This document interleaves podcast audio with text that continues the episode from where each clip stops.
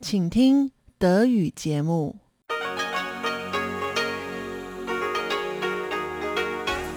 Hier ist Radio Taiwan International.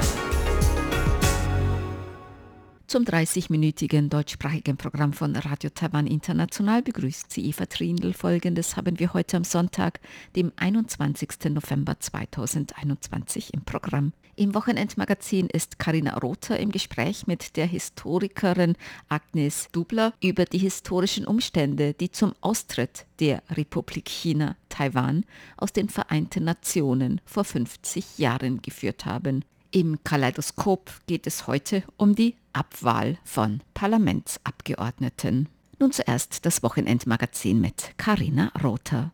Herzlich willkommen zum Wochenendmagazin. Sie hören Karina Rother und wir sind in dieser Woche im Gespräch mit der Historikerin und Archivarin Agnes Dubler, die uns heute aus Fribourg aus der Schweiz zugeschaltet ist. Liebe Agnes, schön, dass du da bist. Herzlich willkommen. Vielen Dank, dass ich da sein darf.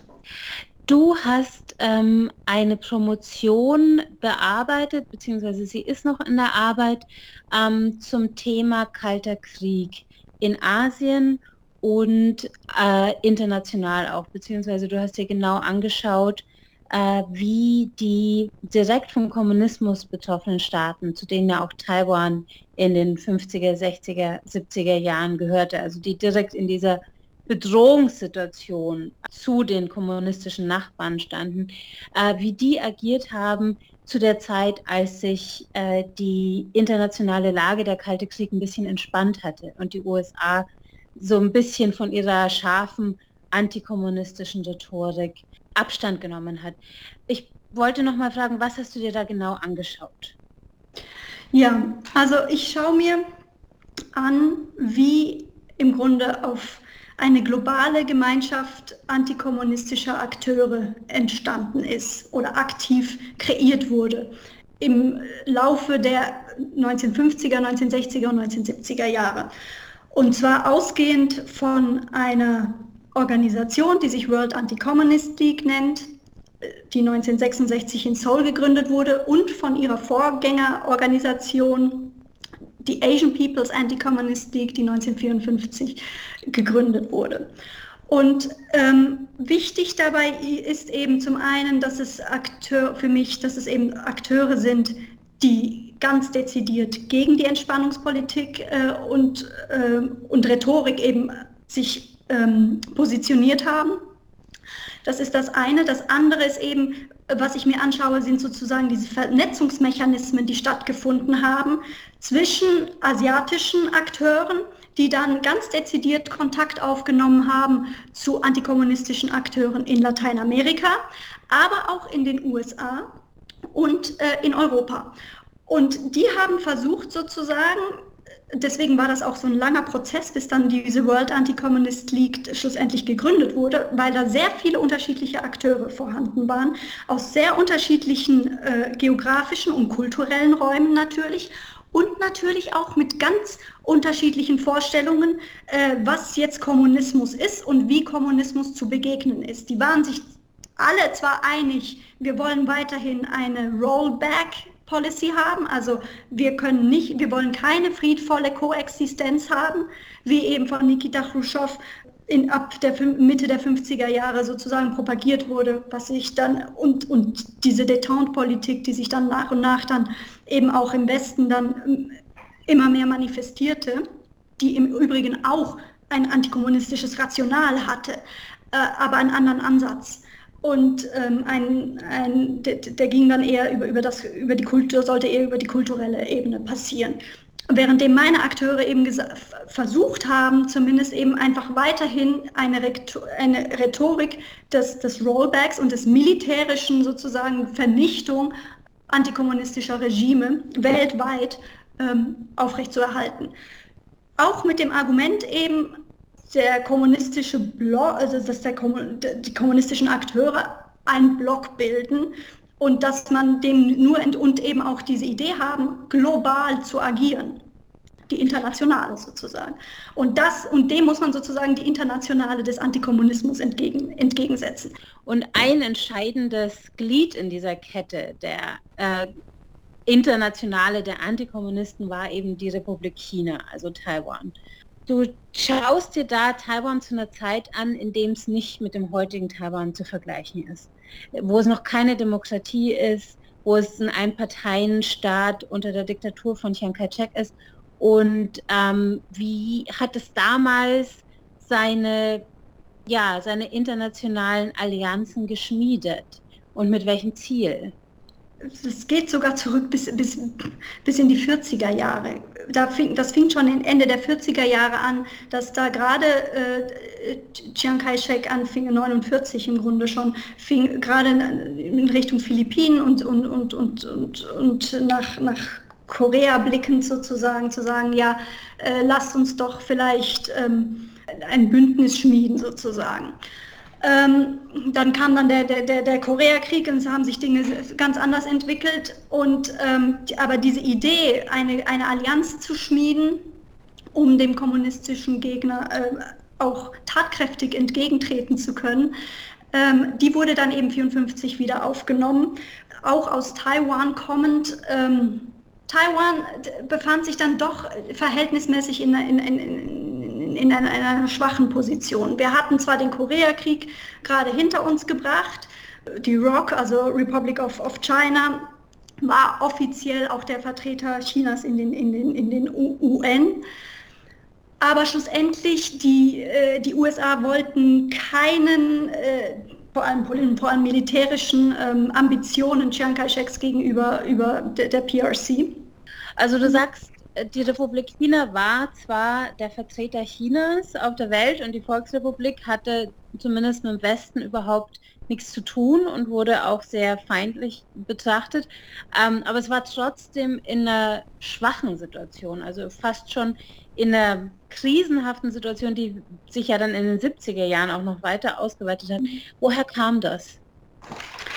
Ähm, das hatte vor allem damit zu tun, also zum einen waren die USA einerseits ganz froh mit, mit Taiwan und mit Südkorea und, und, und vor allem mit, mit Japan. Aber vor allem Japan war der Hauptverbündete in Asien sozusagen für die USA, der Hauptpartner sozusagen, mit dem sie, wenn man das so sagen kann, in Anführungsstrichen auf Augenhöhe verhandelt haben. Um sozusagen die Situation in, in, in, in um, um einen Fuß in Asien zu haben. Ähm, Taiwan. Und andere Regime, so wie Taiwan oder Korea, das waren dann quasi Diktatoren, die von, der US, von den USA geduldet wurden. Genau. Ähm, in ihrer äh, autoritären Politik zu Hause, weil sie aber sozusagen Befehle mehr oder weniger befolgen mussten vom regionalen Hegemon USA. Kann man das so sagen? Ich meine, es war natürlich auch von Vorteil, man konnte, man konnte äh, Truppen hin und her verschieben und so weiter. Ähm, man wusste, dass man äh, dort zumindest Ansprechpartner hat. Und ähm, gerade also Taiwan war für die USA auch, ich meine, es war, es, Taiwan war wirtschaftlich unheimlich geschwächt zu dem Zeitpunkt war aber dann durchaus in der Lage, das sieht man dann gerade auch in den 60er und den 70er Jahren, da, aus dieser schwachen wirtschaftlichen Position auch mit Hilfe der, von, von US-Geldern unheimlichen wirtschaftlichen Aufschwung zu, zu, zu entstehen zu lassen. Ähm, das war das eine. Aber zum anderen eben waren die USA sehr vorsichtig, was, äh, was sozusagen die, diese militärischen Ambitionen Chiang Kai-sheks anging und eben diese, diese Idee dieses One China und ähm, sozusagen die Vorstellung, dass, dass äh, die Kuomintang irgendwann äh, Mainland China wieder einnehmen sozusagen. Also zumindest wollten sie, dass, dass Chiang Kai-shek da die Füße stillhält und nicht den Dritten Weltkrieg vom, vom Zaun bricht sozusagen.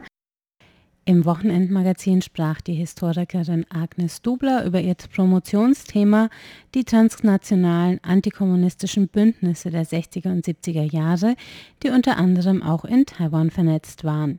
Nächste Woche sind wir weiter im Gespräch mit Agnes Dubler, auch im Hinblick auf die Frage, wie es im Jahr 1971 schließlich zum Austritt Taiwans aus den Vereinten Nationen kam. Sie hörten einen Beitrag von Karina Rother.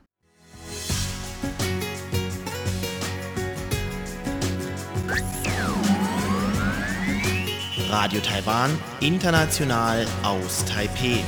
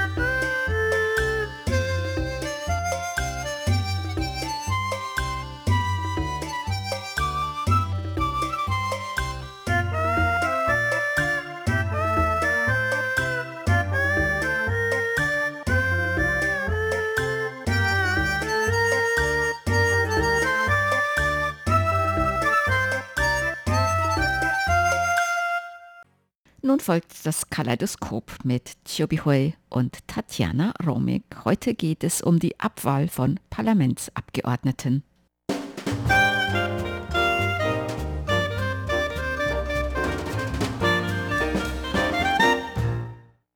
Herzlich willkommen, liebe Hörerinnen und Hörer, zu unserer Sendung Kaleidoskop. Am Mikrofon begrüßen Sie Tatjana Romig und Chobi Hui. Am 23. Oktober wurde der Parlamentarier Chen Bo-wei abgewehrt.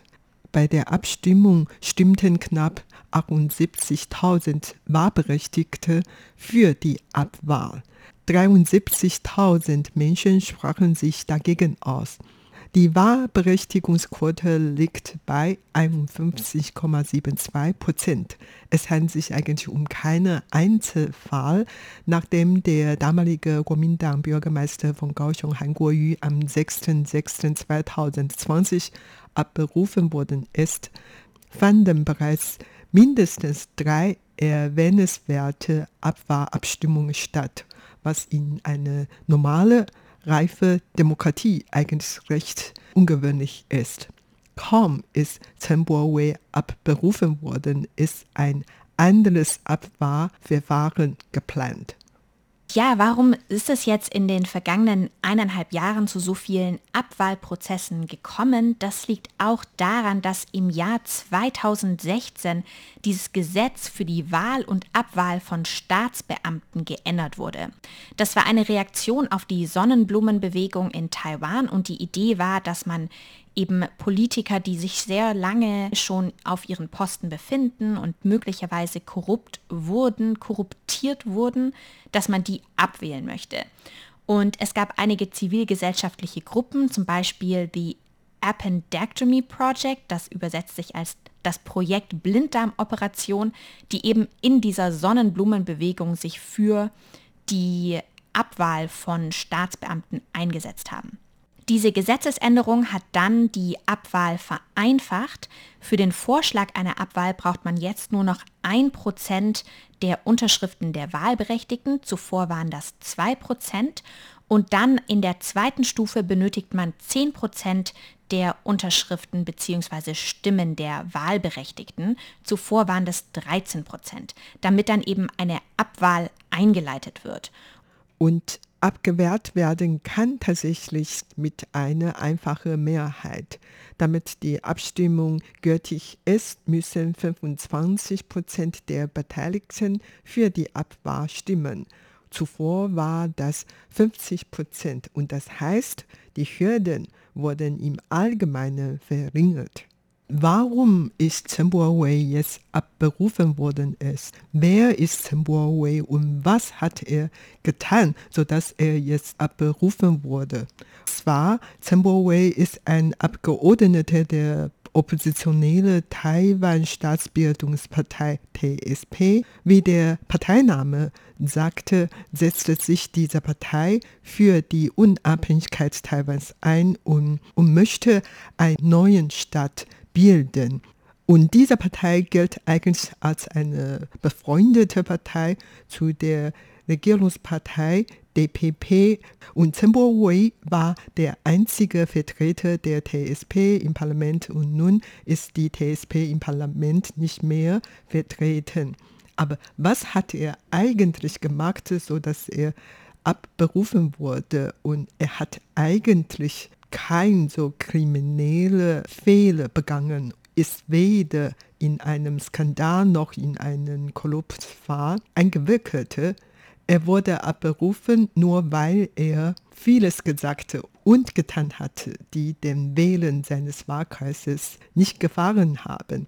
Und die Regierungspartei DPP kritisiert diese Abwahl als eine Rache, politische Racheaktion, aber eigentlich hat die DPP mit der ganzen Reihe von Racheaktionen begonnen. Ja, der Beginn lag, das hat Biroy vorhin auch, oder das haben wir vorhin auch schon angesprochen, eigentlich bei der Abwahl von Han Kuo-yu, der war Bürgermeister in der Stadt Kaohsiung.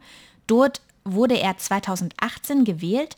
Das war sehr unerwartet, denn Kaohsiung ist eigentlich eine Stadt, die sehr, sehr lange von der DPP regiert wurde. Der letzte Bürgermeister der KMT, den gab es im Jahr 1998. Und Han Kuo-yu wurde auch oft so als Taiwans Trump beschrieben. Er war eher populistisch und hat sich selbst als ein Geschäftsmann dargestellt, der eben nicht elitär ist und der sich mit dem Establishment anlegt, der also eine Alternative zu den alteingesessenen Politikern darstellt. Und damit hat er im Jahr 2018 die Bürgermeisterwahl gewonnen und es kam dann aber dazu, dass Han als Kandidat der KMT für die Präsidentschaftswahl 2020 gegen Tsai Ing-wen antrat. Da hatte er auch zuerst in den Umfragen einen Vorsprung. Tsai Ing-wen hat aber dann aufgeholt und im Endeffekt kam es zu einem Landrutschsieg für die DPP in diesen Präsidentschaftswahlen und Han Kuo-yu wurde dann danach eben abgewählt. Einer der Gründe war, dass eben die Bürger in Kaohsiung gesagt haben, er habe sich gar nicht richtig für die Stadt interessiert, sondern hätte das nur als Trittbrett für die Präsidentschaftswahl gesehen und der Abwahlprozess war dann auch sehr deutlich. Er wurde mit 939.090 von 969.259 Stimmen abgewählt. Also der absolute Großteil der Wahlberechtigten, die in dieser Wahl gewählt haben, hat sich gegen ihn ausgesprochen. Und nach dieser Abwahl von Han Kuo-yu hat dann aber die KMT angekündigt, dass sie sich für diese Abwahl rächen möchte, und zwar insbesondere an den Politikern, die eben eine Abwahl Hans unterstützt haben oder die Wähler für eine Abwahl von Han Kuo-yu mobilisiert haben. Und das hat dann auch jetzt diese Reihe von Abwahlen losgetreten. Ja, wir sprechen jetzt von einer Reihe von Rache und zwar betroffen sind einige Politiker am 16. Januar 2021 wurde Wang Haoyu abberufen wurde. Wang Haoyu ist ein Mitglied des Kreisrates von Taoyuan in Nordtaiwan und der gehörte ursprünglich zu der Grünen Partei. Auch in Taiwan gibt es eine grüne Partei und dann später ist er in die Regierungspartei DPP eingetreten und der ist ein der vielen Gegner von Han Kuo-yu, so ist er abberufen worden. Und später fand eine weitere Abwahlabstimmung statt und zwar am 6. Februar 2021 und es handelt sich um die Abgeordnete des Kreisrates von Kaohsiung. Huang Jie ist ein Parteiloser und gilt auch als ein der wichtigsten Han Kuo-yu-Gegner. Sie hat allerdings diese Abwahl überlebte und bekam damals volle Unterstützung von der Präsidentin Tsai Ing-wen und Tsais Partei DPP. So wie gesagt, sie hat diese Krise überlebt und dann gefolgt von Chen Bo-wei. Jetzt am 23. Oktober wurde er abgewehrt. Aber kaum ist er abberufen worden, ist ein anderer Kandidat schon auf der Warteliste und ihm drohte eine Abwahlabstimmung. Und dieser andere Kandidat ist Freddie Lim. Das ist einer der wohl bekannteren Parlamentarier hier in Taiwan. Freddie Lim ist Sänger der Metalband Sonic. Er ist auch Aktivist für Taiwans Unabhängigkeit und eben Abgeordneter im Parlament. Er war zuerst Mitglied der New Power Party, die hat er aber 2019 verlassen und wurde 2020 zu seiner zweiten Legislaturperiode als Unabhängiger gewählt. Freddie Lim ist Abgeordneter für den Bezirk Wanhua in Taipei. Und was wird ihm vorgeworfen? Das ist der Covid-19-Ausbruch im Mai dieses Jahres. Wir erinnern uns, dass der in Wanhua mit seinen Ursprung fand, mit der Teehauskultur und den traditionellen Märkten, in denen sich das alles sehr schnell verbreitet hat. Und ihm wird eben vorgeworfen, dass er das pandemische Management dort nicht gut organisiert hat, dass es zu diesem Ausbruch kam, der dann eben für ganz Taiwan die starken Einschränkungen mit sich gebracht hat. Das Verfahren befindet sich jetzt in der zweiten Stufe und dann wird entschieden, ob es wirklich zu einem Abwahlprozess kommt. Ja, genau. Wie gesagt, Chen Wei ist erst vor kurzem abberufen wurde. Eine Nachwahl ist jetzt geplant. Und zwar am 9. Januar 2022 soll eine Nachwahl stattfinden. Und Kuomintang, die größte Oppositionspartei Taiwans und die DPP, die Regierungspartei, haben jeweils schon ihre Kandidaten bestimmt und vorgestellt. Lin Jingyi von der DPP wird diese Wahl antreten und Lin Jingyi ist eine Frauenarzt, 47 Jahre alt und war schon mal DPP-Parlamentarier, allerdings nicht direkt von dem Wahlkreis gewählt, sondern hat sie damals einen Listenplatz im Parlament. Aus der Kuomintang wird Yan Kuan-heng die Wahl antreten. Yan Kuan-heng ist 44 Jahre alt und Ex-Kuomintang-Vizegeneralsekretär. Und Ganz wichtig dabei ist, dass er der Sohn von Yan Qingbiao, also Yan Qingbiao ist wirklich ein Begriff überhaupt in der taiwanischen politischen Szene. Yan Qingbiao war früher so ein Gangster, ein Mafia-Boss, hat sich in die Untergrund so einen Namen gemacht und später ist er in die politische Szene eingestiegen und wurde mehrmals als Kuomintang-Parlamentarier gewählt. Nachdem er sein Amt nicht mehr verlängern möchte, dann hat er seinen Sohn nämlich jetzt den Yan Kuan-heng, unterstützte und verschiedene Wahlen anzutreten und tatsächlich Yan Kuan-heng hat die Wahlen gewonnen und daher war er schon ein paar Jahre Parlamentarier gewesen. Allerdings bei dem letzten Wahl hat er gegen Chen Bo-wei verloren und jetzt hat man zum Scherzen gesagt, dass er dann eine Rache gegen Chen Bo-wei erfolgreich gemacht hat und jetzt möchte er den Chen Bo-wei ersetzen. Aber warum gibt es so viele Abwähler in Taiwan, während in anderen Demokratien eigentlich kaum solche Fehler gibt? Ja, darüber kann man definitiv diskutieren. Also man ursprünglich war diese Gesetzesänderung im Jahr 2016 dazu gedacht, direkt demokratische Elemente zu stärken. Das wurde gefeiert als Meilenstein für Taiwans Demokratie. Das ging auch einher mit einer Reform der Gesetze für nationale Referenda. Das heißt, es ging wirklich um die direkte Beteiligung der Bevölkerung im demokratischen Prozess. Allerdings, wie es sich nun entwickelt hat, wird es eben von politischen Gruppen genutzt, um politische Gegner zu attackieren und damit eben ja auch den demokratischen Prozess eigentlich eher zu behindern, dadurch, dass eben inmitten der Amtszeiten es immer wieder zu diesen Abwahlverfahren kommt in relativ großer Anzahl. Ja, tatsächlich, also in Augen vieler Experten handelt es sich jetzt um eine Hassvorgehensweise und die DPP und die Kuomintang wollen auch die entsprechende Gesetz ändern.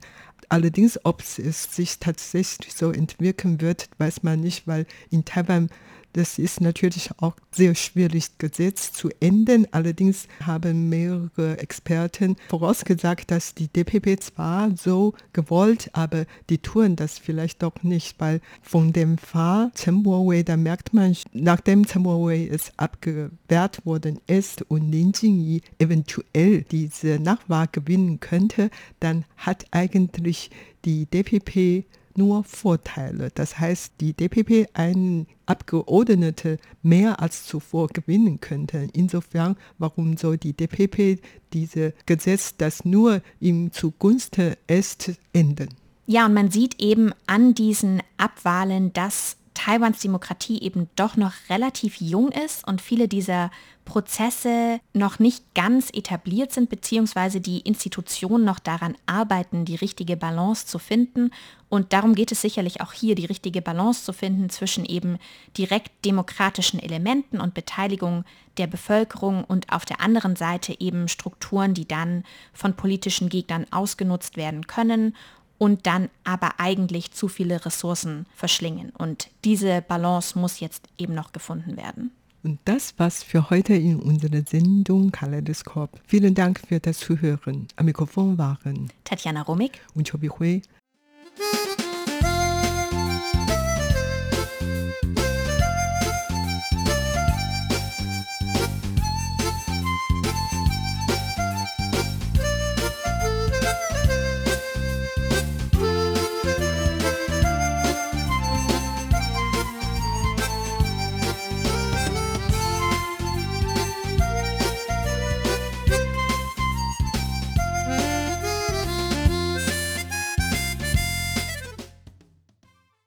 Sie hörten das deutschsprachige Programm von Radio Taiwan International am Sonntag, dem 21. November 2021. Unsere E-Mail-Adresse ist deutsch.rti.org.tv. Im Internet finden Sie uns unter www.rti.org.tv, dann auf Deutsch. Dort finden Sie auch Nachrichten, weitere Beiträge und Links zu unserer Facebook-Seite und zu unserem YouTube-Kanal. Über Kurzwelle senden wir täglich von 19 bis 19.30 Uhr UTC auf der Frequenz 5900 kHz. Das, liebe Hörerinnen und Hörer, was für heute in deutscher Sprache von Radio Taiwan International. Wir bedanken uns bei Ihnen ganz herzlich fürs Zuhören. Am Mikrofon verabschiedet sich Eva Trindl.